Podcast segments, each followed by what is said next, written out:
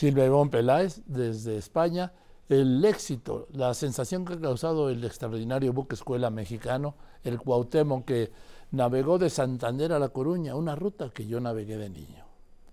Adelante.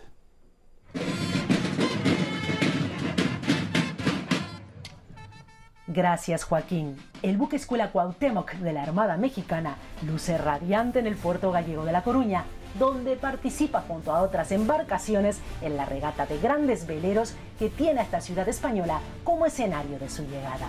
Es tan espectacular que se ha convertido en una de las embarcaciones más visitadas del muelle de transatlánticos.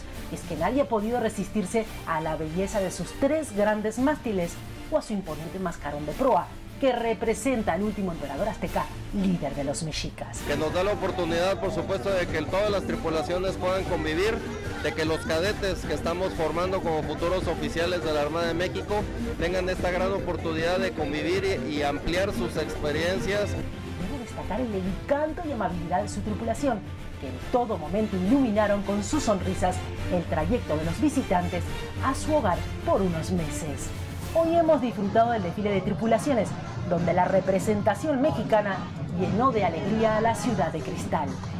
Entrada la noche, el velero encendió sus luces verdes y rojas para destacar su majestuosa silueta y derrochando a lo grande color, música y felicidad al mejor estilo mexicano.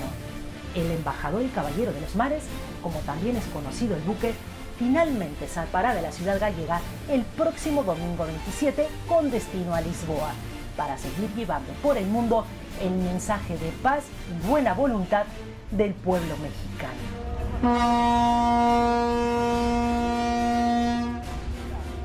Desde el puerto de La Coruña, soy Silvia Ivón para Joaquín López Dóriga, Grupo Radio Fórmula México.